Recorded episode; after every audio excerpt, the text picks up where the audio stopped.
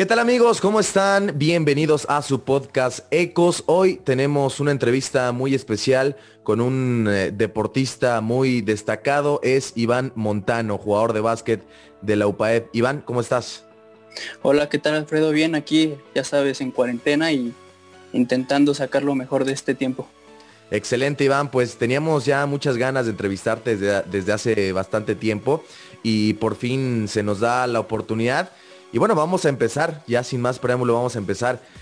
Iván, ¿cómo, cómo empezaste con el básquet? ¿Cómo, cómo se dio ese clic al instante con, con, el deporte? A lo mejor, no sé, tus papás ya, ya habían jugado o tenían ese antecedente. Cuéntanos un poquito respecto a esto. Sí, este, pues, este, básicamente yo vengo de una familia basquetbolera. Eh, desde chiquito yo siempre estuve con, así que con con la pelota en las manos, gracias a que mis papás jugaron. También tengo dos hermanos mayores que ellos también jugaron en, a nivel universitario. Entonces yo desde pequeño fue que, siempre estuve ahí cerca de, del baloncesto y como todo niño, obviamente al principio empezó como una diversión y después fui, agarrando, fui agarrándole un poco más de, amor al, baloncesto y, y, pues hoy en día me ha traído hasta una universidad de Cado. Eres de Jalapa, ¿verdad Iván? Soy de Jalapa, Veracruz. Ok, perfecto.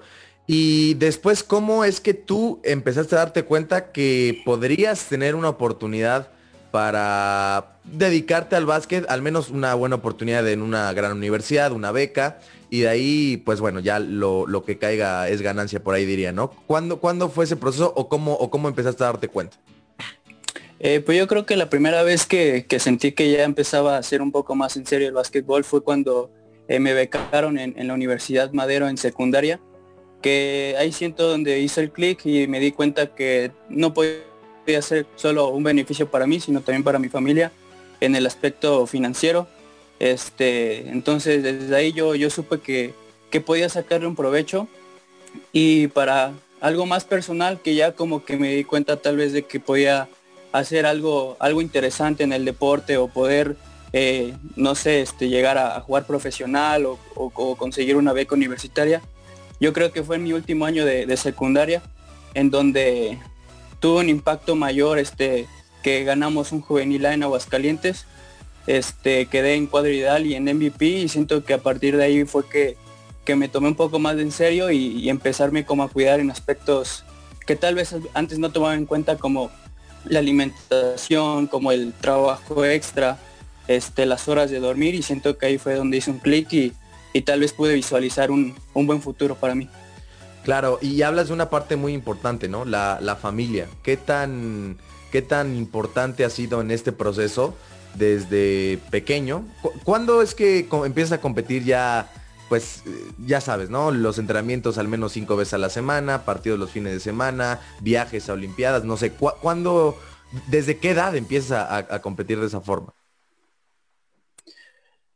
Eh, pues creo que fue, de hecho, en, primero de secundaria, en donde llegué a una institución que, era de renombre en, cuanto al CONADEIP, que era una de las secundarias que siempre estaban en, los primeros lugares. Entonces yo sabía a lo que, a lo que me enfrentaba y también el llegar y, bueno, básicamente en esa edad la diferencia de dos años es mucha. O sea, si yo entré con, con cierta edad y los mayores me llevaban dos años, era mucha la diferencia tanto física como tal vez hasta el mismo talento. Entonces yo creo que ahí fue donde eh, en los mismos entrenamientos no me gustaba perder y, creo que eso fue una parte de, donde también se forjó mi carácter desde muy pequeño, que pues hoy en día también eh, no me gusta perder en, los entrenamientos, pero creo que desde secundaria como que entendí eh, temprano esa parte de la competencia que al, final de cuentas es sana entre, entre el equipo y, y al competir en un torneo nacional o, o algo por el estilo, también es sano intentar de competir contra los mejores y, pues nunca es malo ser, ser, ser querer, ser querer el mejor, el mejor guardia o el mejor jugador del país. Claro, pero una parte importante que aquí comentas es, yo creo que hay que sacrificar muchas cosas, ¿no? O sea, para, para llegar a un cierto nivel, no, no a cualquiera lo becan en una, en una gran universidad, para llegar a ese nivel hay que sacrificar a lo mejor, no sé, fiestas, puedes sacrificar momentos con la familia, muchas de esas cosas que a veces la gente no ve, pero que están ahí, ¿no? Y, que al final de cuentas tú tuviste que hacer para, para, para llegar. Y, la, y la familia para ti es súper importante, ¿no? Sí, este, pues como comentas, la, familia creo que en, mi caso sí me ayudó mucho a tener eh, tal vez un desarrollo más fácil, por así decirlo, porque siempre estuve rodeado de mis papás y de mis hermanos, que sin duda alguna han sido los que han estado ahí al pie del cañón.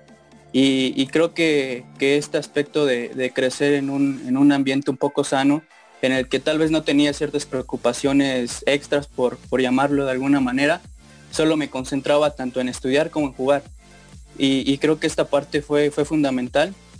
Y como dices, o sea, yo creo que, que esta parte del competir y de, crecer en un, en un, ambiente sano me permitió crecer y desarrollarme fácilmente. Oye, Iván, y de repente se te da la oportunidad, ya en, acabando la secundaria, si no, si no mal recuerdo, se te da la oportunidad de ir a Estados Unidos, ¿no? ¿Cómo, ¿Cómo fue ese proceso? Cuéntanos un poquito eso.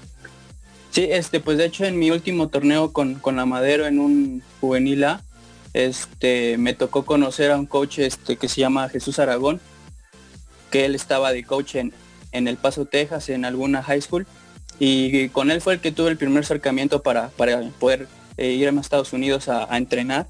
Y las primeras ocasiones fue con él en un, en campamento en, Estados Unidos.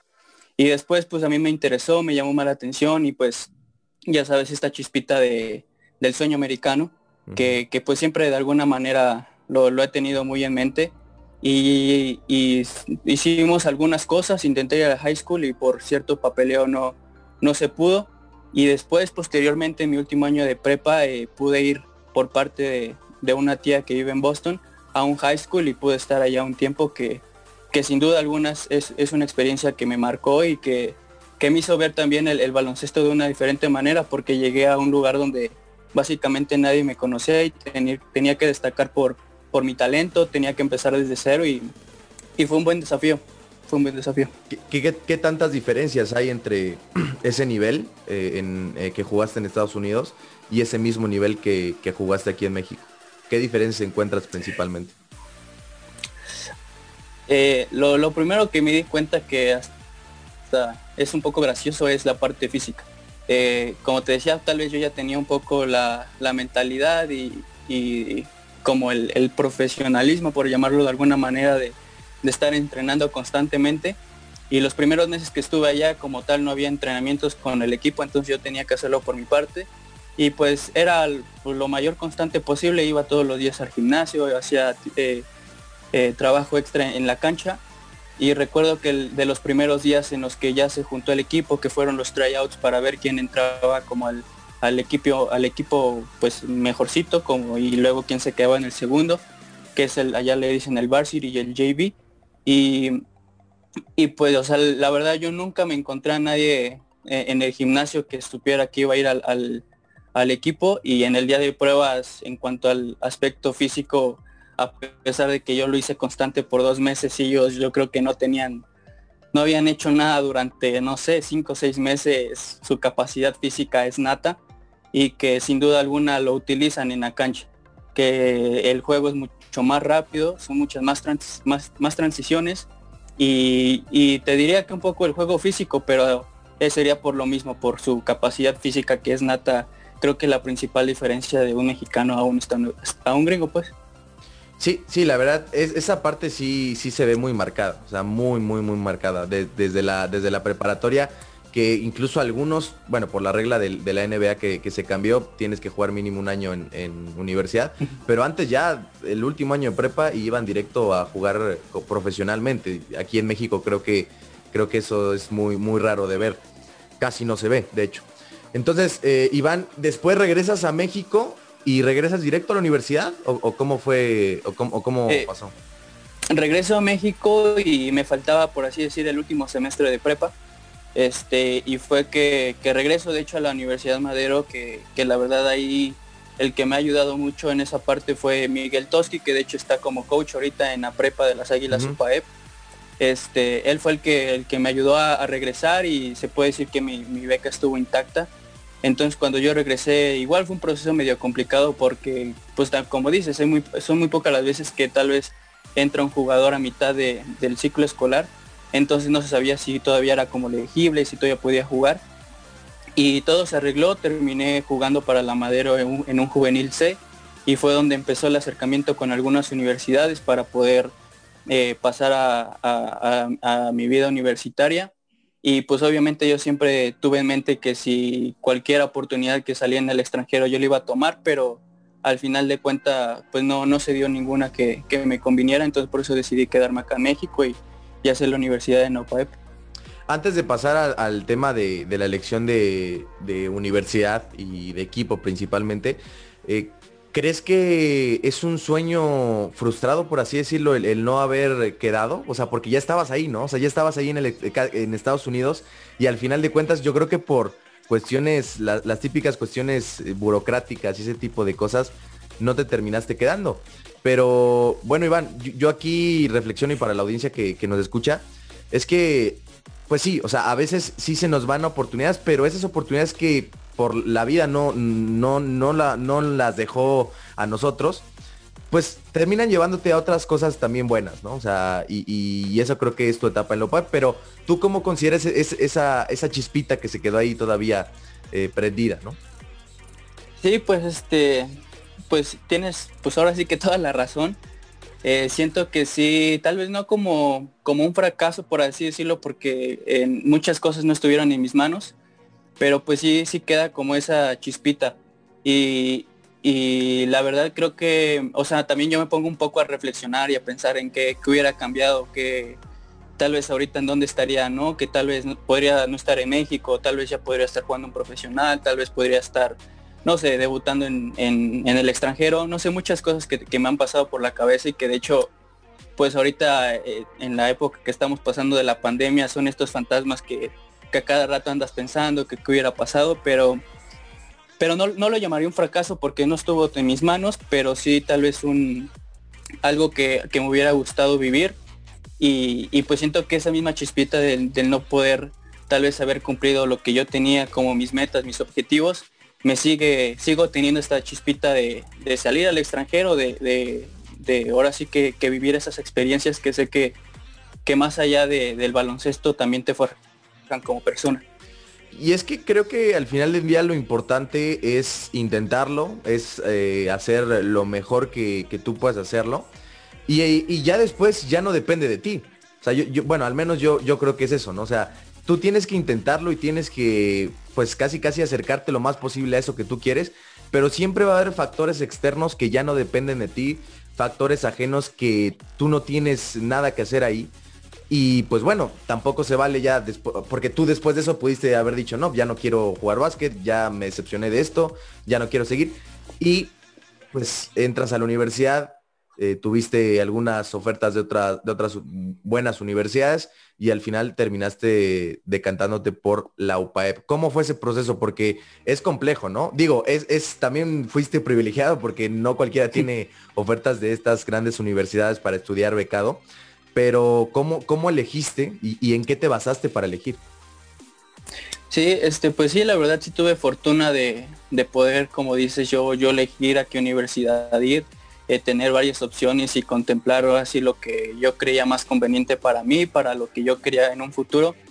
Este, y al final de cuentas elegí la UPAEP en primera y el factor yo creo que más importante es, es el coach Javier, Javier Ceniceros, que, que sin duda alguna, eh, y, no, y no lo digo con, con ningún propósito, pero creo que está entre los tres mejores coaches de la historia universitaria. Este, y, también ha tenido varios acercamientos con la, con la selección nacional mayor. Claro. Entonces todo este tipo de factores eh, sí, sí influyeron en mi decisión, que yo sabía que de alguna manera eh, indirecta me estaban ayudando tal vez para ciertos objetivos que tenía tal vez después de la universidad, durante la universidad. Y sin duda alguna su conocimiento que yo sabía y que, él enseña mucho la manera de, de entender el juego que creo que también ah, en un futuro este, me, puede ayudar mucho más en que, que, que otras situaciones. Entonces, en esta ocasión sí, sí me elegí por, por querer aprender tal vez, por querer entender un poco más el juego y, pues básicamente fueron esas. Eh, realmente el, que yo, el que la UPAEP estuviera acá en Puebla, que yo ya residía aquí en Puebla, fue un factor, pues la, verdad no, yo estaba dispuesto a, a tomar la decisión que fuera si tenía que salir del estado de Puebla lo, lo, hubiera hecho, pero creo que la UPAEB en ese aspecto era la, la, que más me convenía y en ese aspecto pues sí, fue una decisión complicada por así decirlo porque eran otras opciones también las que tenían muy buenas, pero hoy en día creo que no, no me arrepiento porque sí se lograron algunas cosas que tenía en mente con, con esa decisión. Claro. Oye, Iván, y aquí entra otro factor muy importante, ¿no? Que quiero poner sobre, sobre la mesa, que es el ser un estudiante atleta. Porque, digo, el sueño de todo deportista que entra a una universidad becado es después dar el paso al profesional, ¿no? Pero si somos sinceros y somos honestos, es un porcentaje muy reducido, ¿no? La mayoría a lo mejor no termina eh, jugando profesional. Entonces, ¿cómo equilibrar esa parte de también elegir una, una carrera que te guste? El de la que puedas vivir, pero que no abandones ese sueño que tienes, ¿no? Porque no está mal, o sea, ah, se puede combinar las dos y creo que creo que tú eres una, una muestra de ello, ¿no? ¿Qué eh, estudiaste o estás por terminar ingeniería industrial, ¿no? Eh, cuéntame un poquito de esa parte de ser estudiante atleta, eh, a lo mejor alguna anécdota, ¿cómo, cómo lo llevas tú? Sí, este, pues primero de lo que dices que, que el porcentaje del jugador que empieza tal vez desde eh, básico desde secundaria y que llega a, jugar profesional realmente son muy pocas. Este, y yo, incluso yo creo que en México son mucho más a comparación de Estados Unidos. Sí. Y que si vemos tal vez. Perdón, perdón por interrumpirte, Iván, y, hay, hay, una, hay, una, hay un dato, ¿no? Que entran como 18 mil eh, universitarios entre las tres divisiones de la NCAA y bueno, terminan en un draft 60 y algunos son extranjeros y de esos 60 solamente 30 juegan en su primera temporada o menos y de esos 30 solamente 10 o 15 por ahí figuran y de esos 15 solamente 3 son estrellas, ¿no? O sea, es, increíble el, porcentaje, ¿no? Sí, exacto. Y, yo creo que si el porcentaje se ve objetivamente y desde una perspectiva como fuera de, de este entorno, pues es un poco hasta no sé, como nostálgico, como hasta te da como un poco de tristeza de ver que el porcentaje es muy bajo. Y, bueno, obviamente en México no tenemos esa, esa estructura y toda esa continuación, pero, pero obviamente con el paso del tiempo, lamentablemente igual me ha tocado vivirlo en carne propia. Claro. Que, que no sé, en algún torneo en la prepa, eh, que, que yo consideraba que teníamos un buen equipo, que tal vez competíamos y siempre quedábamos en los primeros tres lugares de México en cuanto al CONADEP. Hoy en día de, ¿qué te diría? De 18 compañeros que fueron en ese transcurso de prepa, solo estamos 3, 4 en la Liga AVE. Y, y, entonces, o sea, son, son porcentajes que, que tal vez no nos gustaría, pero es la realidad. Y en cuanto al, al, proceso que yo he tenido de, de, ahora sí que del atleta estudiante, pues igual un factor importante que yo creo que es lo que más voy a destacar es la familia. Igual yo creo que siempre me, hicieron ver que, que la escuela era primero y después el deporte. Entonces, si yo quería ir a jugar algún torneo nacional, estatal, municipal, en el que era durante horario de clase, que sabemos que muchas veces son jornadas de todo el día, eh, tenía que faltar a la escuela, pero yo sabía que era con una responsabilidad de tener que hacer el doble en la escuela para poder reponer esas, esas situaciones. Entonces, hasta cierto punto lo hice un hábito, lo hice parte de mi vida cotidiana que hasta cierto punto lo llegaba a hacer sin, sin razonarlo.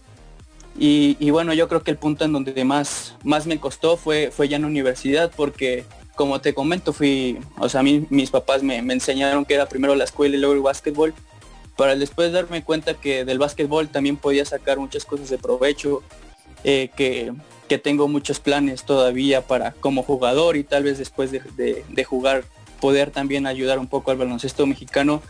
Eh, para mí era un poco ilógico el dedicarle más tiempo a la escuela que, al básquetbol, ¿no? Porque pues al final de cuentas lo que a mí me gustaba, lo que yo quería hacer eh, y a lo que yo le quería dedicar tiempo era al básquet. Entonces en vez de ponerlo en una balanza y que la escuela estuviera más alta y el básquetbol más abajo, siempre lo he puesto en 50 y 50. Y, uno sabe, ¿no, Iván? O sea, uno sabe cuando sí tiene, o sea, cuando sí tiene las capacidades y las habilidades. Y creo que es ahí donde tú o donde, donde la, audiencia que nos escucha, las personas que nos escuchan, deben ser muy honestos consigo mismos, ¿no? Tú sabes sí. sí tienes la, capacidad y el talento, obviamente se puede sustituir con trabajo fuerte, y cuando a lo mejor simplemente no, y es mejor eh, partir hacia otras opciones, ¿no? Sí, bueno, también una situación este, que yo creo que muchos de los que nos están escuchando que juegan algún deporte en cualquier circunstancia nos han dicho que en nuestro caso como básquetbol como no vas a llegar al NBA en un, en un entorno como más Grande. ahora sí que más ajá, este o, o, de que tu estatura no te va a llevar a ningún lado de que no vas a poder conseguir una beca y pues muchas veces estos comentarios obviamente te, te dan cierta desconfianza pero pues tú tienes que plantearlo en una mesa como objetivo. O sea, si a mí alguien me dice como, tú no vas a llegar al... Si soy amigo es algo que veo casi imposible. Por mi edad, por el tiempo que pues, estoy en, mi, carrera, es algo que yo sé que, que, es cierto, ¿sabes? Pero si alguien me dice como tú no vas a poder llegar a jugar al extranjero, es algo que si yo lo pongo en la mesa, sé que es algo posible y tengo que trabajar por ello. Claro. Entonces, esta parte como de como dices, de ser consciente y de que poner eh, tus objetivos cortos, pero que sean, obviamente hay que soñar, como, como muchas veces tú has comentado, hay que soñar para poder lograrlo, pero hay que ser también un poco honestos consigo mismo y saber qué, objetivos y qué metas están a tu alcance. Sí, es, simplemente soñar con los pies en la tierra. Yo, yo lo pongo así, o sea, eh, sí hay que ponerse metas altas, pero también saber cuándo no se van a poder cumplir porque son cosas que eh, que ya no dependen tanto de ti, dependen más de, otros factores que ya tú no tienes nada que ver, ¿no? Entonces, eh, pues bueno, Iván, pasamos a otro, otro, otro tema que, me gustaría mucho platicar contigo. Ya estás en la universidad, tu primera campaña, tu primera temporada como, como rookie, vas a la final, los ocho grandes de ese año. Para las personas que nos escuchan, que no saben qué son los ocho grandes, pues es el, el torneo donde se reúnen las, las ocho mejores universidades clasificadas en la temporada universitaria en México. Llegaste a esa final que se jugó en la UPAEP, en, en, tu casa, en, la universidad. Y ¿cómo, ¿cómo, fue esa primera temporada para ti, sobre todo en lo, emocional? Y te quería preguntar también la parte de, pues, cómo no desviarte de eso, ¿no? De, esa meta solamente de jugar básquet, de estudiar. Porque digo, Puebla, ¿no? Una, ciudad eh, bastante fiestera. Eh, eh, no nada más Puebla, o sea, sino cualquier ciudad, ¿no? Sí, sí, Hemos visto muchísimos casos, no solamente de universitarios, deportistas universitarios, sino de deportistas ya profesionales que de repente pierden el piso y no saben cómo, cómo centrarse en eso que, que pues cuando eran niños inició como un juego, ¿no? Sí, pues y como dices, este, yo creo que eh, primero en la parte de, de, cómo fue mi primer año, creo que esta parte también de que pude experimentar ciertas cosas, de poder eh, intentar ir a Estados Unidos, vivir ciertas, eh, ciertos meses solo a temprana edad, creo que me hicieron madurar, también tomar una personalidad más, más enfocado en lo que quería. Entonces yo sabía que, que al ir a UPAEB y esta decisión de que la, la UPAEB también siempre estaba en, los primeros lugares, sabía que, que fuera quien fuera tenía que ganarme un lugar. Entonces yo, yo, yo tenía, como dices, los pies en la tierra y sabía que mi primer año no iba a jugar lo que estaba jugando en prepa o no, no iba a poder tal vez destacar lo mismo, pero yo iba con la mentalidad de, aprender, tanto de mis compañeros como del coach. Entonces creo que, creo que esa parte fue muy buena porque no tuve, eh, por así decirlo, decepciones. Entonces fue un camino como un largo, pero fui avanzando poco a poco. Los primeros partidos entraba de banca, luego me ganaba un poco de minutos y, después hubo una situación en, terminando el primer semestre en donde algunos jugadores de los más importantes tuvieron que salir del equipo y pues fue un cambio repentino para mí, o sea, tuve que tomar por alguna manera decirlo la batuta del equipo a pesar de ser rookie y, pues el coach hasta cierta, cierto punto me daba esa confianza, pero al, final de cuentas era una responsabilidad. Entonces, e, esa parte sí fue un cambio muy drástico que, que creo que igual me hizo madurar. Tal vez yo lo esperaba de alguna manera diferente, que fuera un proceso mucho más lento, que yo fuera aprendiendo mediante las experiencias, mediante los entrenamientos, pero ahora sí que fue mandarme al ruedo luego, luego. Y luego, después de, enterarnos de la noticia que era en OPAEP, eh, pues más, ¿no? O sea, eh, yo creo que, que el, hoy en día sé que no me daba cuenta de lo que significaba. Y es algo también que, que pues hoy en día sabemos los, los jugadores que son campeones en la NBA en sus primeros tres años y se dan y no lo disfrutan como los grandes. también eh, un, ejemplo, pues LeBron James cuando quedó campeón la primera vez en Miami Heat, pues sí, fue su primer campeonato y todo, pero cuando ganó con Cleveland fue como realmente saber el, sacrificio que se tuvo que hacer. Y en la parte de las distracciones, igual creo que eh, pues son sacrificios que uno se tiene que hacer para poder cumplir tus metas. Eh, yo tenía ciertas metas que sabía que tenía que sacrificar tanto tiempo tal vez con la familia, el, no poder tal vez salir a fiesta. Y una parte que me ayudó es que pues yo ya residí en Puebla, entonces yo estaba aquí en mi casa, ya tenía como eh, mis comodidades de alguna manera decirlo que, que siento que también influyó y, y, al final de cuentas querer seguir mejorando y, y que las oportunidades que, yo me había planteado desde, desde antes de entrar a la universidad, pues creo que eso fue también lo que me ayudó a, no desviarme y a, estar bien enfocado en lo que quería.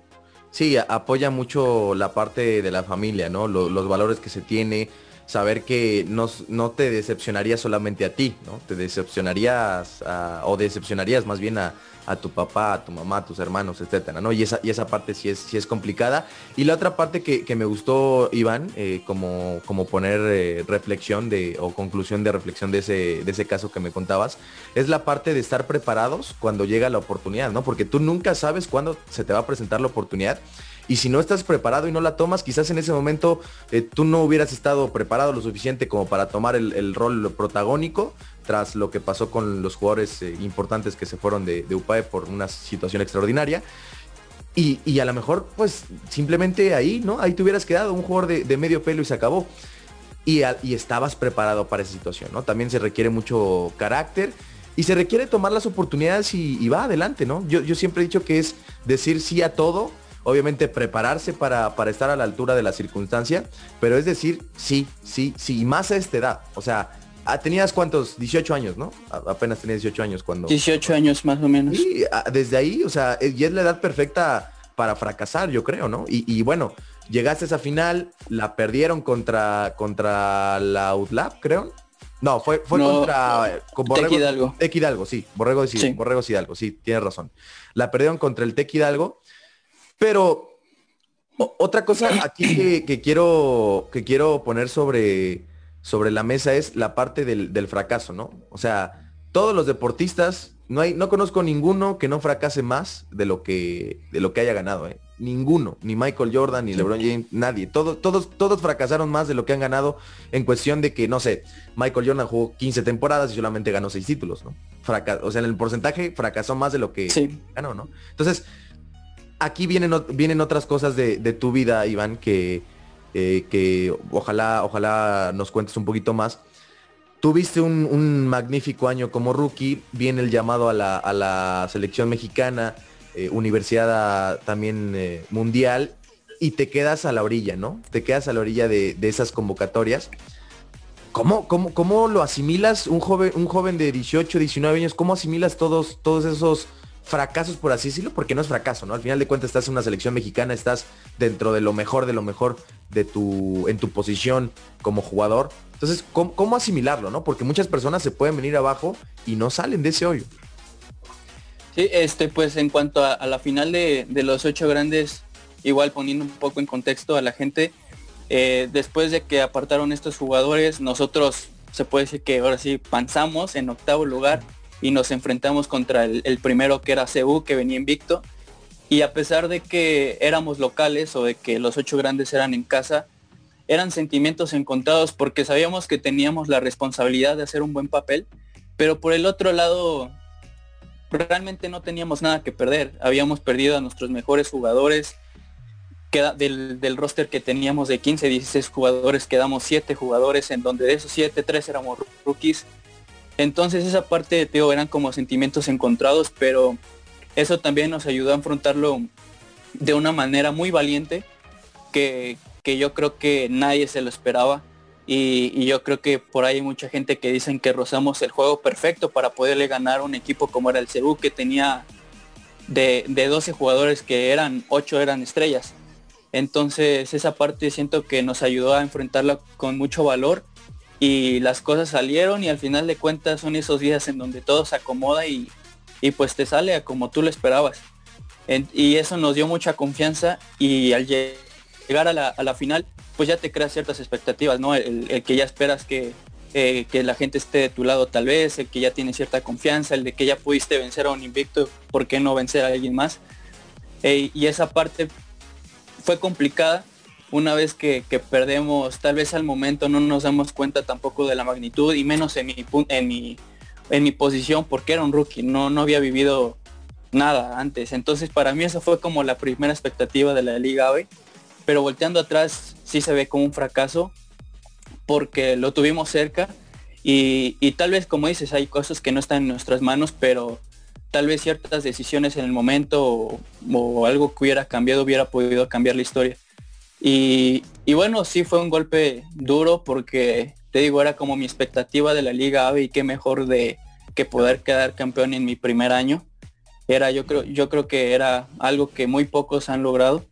Y esta parte me hizo yo creo que en vez de, de, echarme para abajo de descansar de no querer saber nada creo que me motivó porque en mi mente yo pensaba si así fue el primer año cómo, cómo será el segundo el segundo quiero ser campeón y el tercero quiero volver a ser campeón entonces me creé expectativas muy altas en las que las utilicé como motivación para poder seguir trabajando y como dices, el, estar preparado creo que debe ser una, una filosofía de vida porque aplica en todos los ámbitos. Yo, sí creo, yo sí creo en las expectativas altas, Iván, la, verdad, ¿eh? O sea, muchas personas dicen, es que no te hagas expectativas de, nada, ¿no? Deja que la vida te sorprenda. Yo sí creo en, en, esa parte que dices, Iván, porque si tú te creas expectativas altas, ya te estás haciendo un compromiso contigo mismo de cumplirlas, ¿no? Y si no las cumples, al menos te vas a acercar mucho a ello y ya en ese proceso ganaste demasiado. En, su contraparte, muchas personas deciden no crearse expectativas. Digo, cada quien tiene sus métodos, ¿no? Yo, yo estoy de acuerdo en esa idea contigo. En, su contraparte, hay personas que no se crean expectativas de nada y según dejan que la vida los sorprenda, pero realmente pues no se comprometen a nada, ¿no? O sea, no hay un compromiso. Y yo, yo sí creo en esta parte que dices de las expectativas altas, porque tú te obligas a tratar de cumplirlas y si no las cumples, pues bueno, ganaste mucho en ese proceso. Que es lo eh, así, ¿no? Sí, pues igual esta parte de, las expectativas altas, o sea, yo creo que, sí lo tomé así como una expectativa, o sea, en ese momento era una expectativa alta, pero cuando yo me la planteé era lo que, pues lo normal, o sea, era como de ahí para arriba. Claro. Entonces, en mi segundo año, lo, o sea, el no quedar en la final para mí era fracaso. Y, pues yo creo que esa parte de crear expectativas altas en mi segundo año cuando se pierde en la primera ronda, pues es donde se siente más el, fracaso, por llamarlo de una manera, y en donde es donde debe de salir tu carácter, tu personalidad, intentar salir adelante de, ante, las adversidades. Pero pues este hecho de, estar preparado, de, siempre querer más en, este, entre el primero y segundo año fue donde se me presentaron dos de las mejores experiencias que he tenido y, bueno, también podría decir que han sido las mejores, pero no, pues ahora sí que no quedé en la selección y al final de cuentas eso también se cuenta como un fracaso, que eso me hace seguir trabajando y, bueno, pues son también experiencias que, ayudan para, para después. ¿Cómo, ¿Cómo, fue eso, Iván? Cuéntanos para, para que la audiencia tenga un poquito más de contexto. Lo de la selección fue justo después de los ocho grandes, te manda a llamar Valdeomillos, que estaba en ese momento en la selección. Creo que estaban preparándose para la America y tú estuviste entrenando ahí, ¿no? Sí. Bueno, de hecho, antes de, esa selección mayor, eh, era, la, era el año de la Universidad Mundial. Que la Universidad Mundial se conoce como los segundos juegos, segundos mejores juegos después de, de los, de las Olimpiadas Mundiales porque es un es donde van todos los deportes, van todos los países, pero a nivel universitario, donde muchas veces los, los atletas que vemos en las Olimpiadas rompiendo récords son los mismos que están en la universidad. Que estaban ahí. Entonces, esta parte es una experiencia única, yo creo que cualquier atleta debería querer vivirla. Y, después de que fueron los ocho grandes, este, se hace la preselección para poder asistir a esta universidad mundial en donde a mi parecer este, creo que ha sido una de las selecciones en las que mejor se han hecho las cosas, en donde se les invitó a los jugadores que se lo merecían. Y si no mal recuerdo fue una invitación yo creo que a 30, 40 jugadores alrededor del país de todas las instituciones.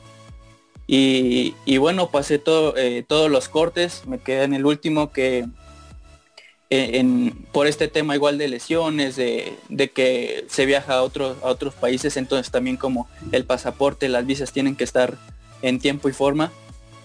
Registran a 15 y en esos 15 yo estuve registrado y una semana antes de que tenían que ir a, la universidad eh, deciden cortarme. Y, bueno, son estas situaciones en las que por algo pasan las cosas porque gracias a que no fui a esa universidad mundial fue que Sergio Valdemillos me invitó a, la preselección al American Cup, que la verdad eh, igual como fue un proceso súper rápido que al, tal vez yo esperaba que ser un objetivo se cumpliera y no se cumplió, pero luego tener algo que era un sueño que estaba por cumplirse se cumpliera después de un fracaso. Son como muchos sentimientos que como dices debes de, de tener como tanto la mente fría y estar preparado para poder afrontarlas y ha sido una de las mejores experiencias. Este, yo creo que conocí a muchos de los jugadores que en algún momento idolatré, que he visto en la tele, que aún sigo apoyando, que aún sigo viendo, que quiero que a la selección le vaya de la mejor manera para el bien común. Y bueno, esta experiencia también fue, fue algo muy, muy especial y, bueno, también sigue la, cosquilla de poder quedar en, la selección mayor en, en algún momento poder regresar trabaja tan fuerte hasta que conozcas o seas compañero o te enfrentes a, a tus ídolos, ¿no? Creo que, creo que se podría resumir en, esa frase lo que, lo que tú nos estabas comentando, Iván. Y bueno, eh, otra parte que, te quería decir y ya para, para ir concluyendo, es la parte de hasta qué punto sacrificar cosas, ¿no? O sea, tú, tú eh, en, tu, en tu propia perspectiva, en tu propio punto de vista, hasta qué punto es válido sacrificar cosas porque a veces se nos va la vida persiguiendo ese sueño y no nos damos cuenta que la vida es ese, ese, ese tramo y a veces se nos va, ¿no? O sea, a veces se nos va por perseguir, por perseguir, por perseguir y se nos fue, ¿no? ¿Hasta qué punto es válido? Digo, habla, hablábamos de la honestidad a, uno mismo, pero aún así, aunque seamos honestos, ¿no? En mi caso, por ejemplo, ¿no? Yo, yo sueño con ser, con estar en mundiales, con estar eh, narrando NBA y considero que tengo las habilidades, ¿no? Pero a lo mejor hay circunstancias que me obligan a, no sé, a, claudicar, ¿no? O sea, no sé. O sea, creo que a veces el perseguir tus sueños a toda costa está muy sobrevalorado, ¿no? A menos en mi opinión es así. No, no sé cómo lo veas. Sí, bueno, creo que como tal la pregunta es algo complicado para empezar. O sea, es, yo creo que que existiera una respuesta en concreto sería, o sea, si decimos que hay una respuesta en concreto sería algo ilógico porque al final de cuentas cada persona vive las cosas en cierta manera y tanto tú vives las cosas tu manera, yo vivo las cosas mi manera, entonces creo que es muy difícil que haya una respuesta concreta, pero creo que eh, volvemos a la parte de la honestidad, plantearte las cosas y, donde tú creas que eres capaz, pero en lo personal yo soy fiel creyente del tiempo entonces yo creo que el, tiempo, mientras tú te esfuerces, tal vez no vas logrando lo que tú te estabas eh, esperando, lo que tus objetivos, pero tal vez el caminito te lleva para otras cosas, incluso en ese camino puedes encontrar tu vocación, tu verdadero talento, pueden salir otras oportunidades. Entonces, yo diría que sea plantearte bien las cosas, trabajar por ellas, esforzarte pero siempre de alguna manera como que esté este amiguito desde un, panorama desde afuera, en donde sea como algo más objetivo y te diga como deja de seguir ese sueño porque aquí se te está abriendo otro mejor o con mayor posibilidades. Entonces creo que también es una parte que yo creo que lo he vivido en carne propia, que como te digo, mi camino estaba dirigido hacia high school Estados Unidos, universidades Estados Unidos, y pues al no cumplirla yo no me puedo aferrar a, al, no haber aceptado una beca en OPAEP o al estar buscando intercambio a cualquier costa con tal de estar en Estados Unidos e incluso muchas veces también se pueden tomar malas decisiones en cuanto a que yo pude haber elegido en cierto momento irme a Estados Unidos con un intercambio mediante el OPAEP. Pero yo para qué quiero estar en OPAEP si no, si no voy a jugar. Entonces no tenía caso. Entonces el, el, agarrar otro camino no siempre es malo. Creo que ese, ese es como el punto que, que me gustaría rescatar, que, tal vez a veces el desviarte no, siempre es malo porque el tiempo te va a llevar a cosas buenas y sigues trabajando y sigues como con los pies en la tierra.